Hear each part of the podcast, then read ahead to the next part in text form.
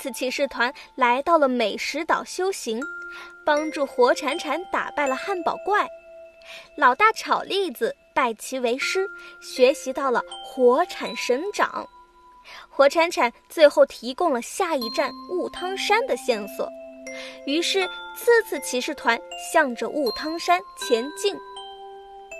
走了很久，终于看见不远处有一处雾气弥漫的地方。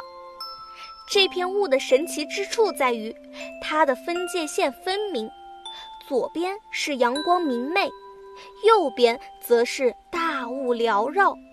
小仙儿站在中间，感受着阳光和雾气的双重作用。走进大雾中，由于这雾十分浓厚。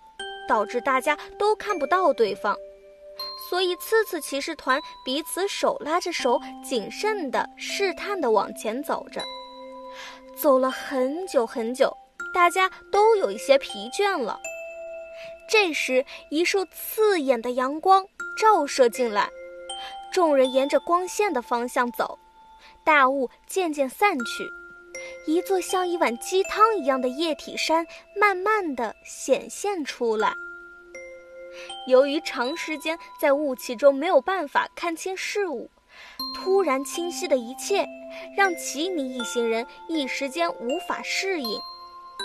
大家揉了揉眼睛，互相掐掐彼此的小脸蛋儿，来确认自己没有看错，也没有在做梦。这确实是一座液体山，而且确实是鸡汤味儿的。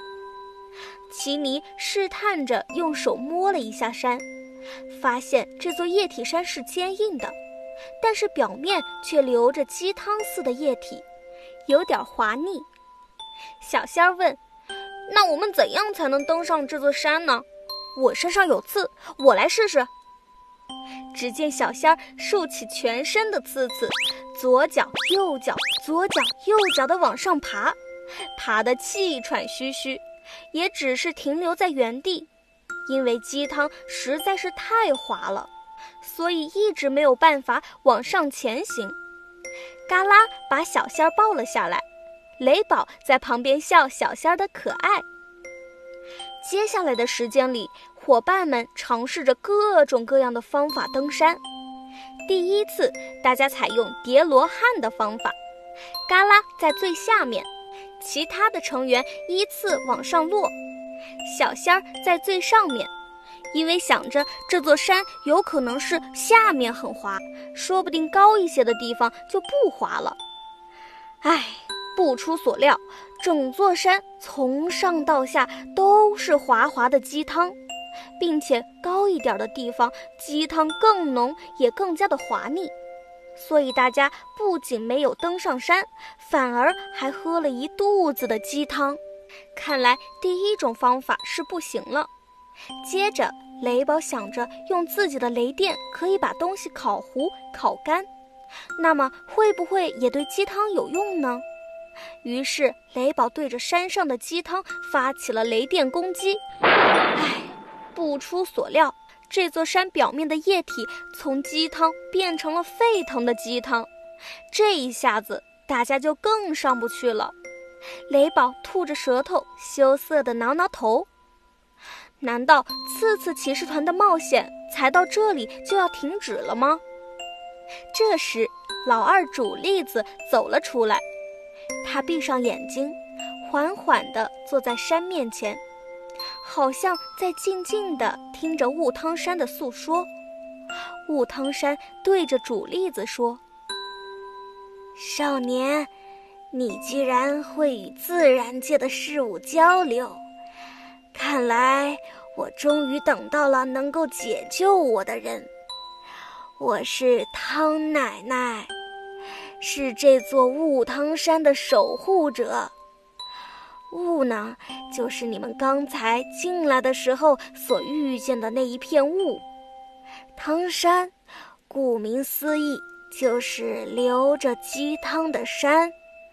不过，我的鸡汤以前可是从下往上流的，所以人们可以顺着水流直接登上山顶。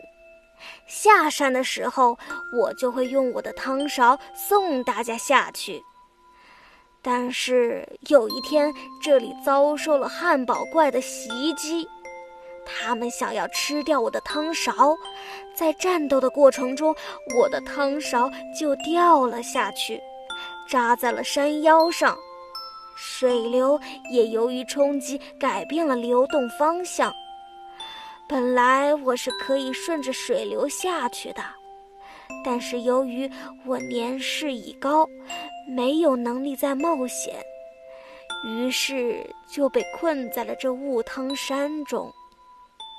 煮栗子问：“那汤奶奶，我们有什么可以帮助您的吗？”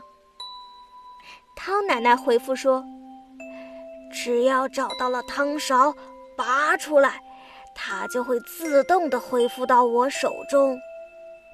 主栗子睁开双眼，向伙伴们说明了情况。既然找到了突破口，次次骑士团即刻决定开始寻找汤勺。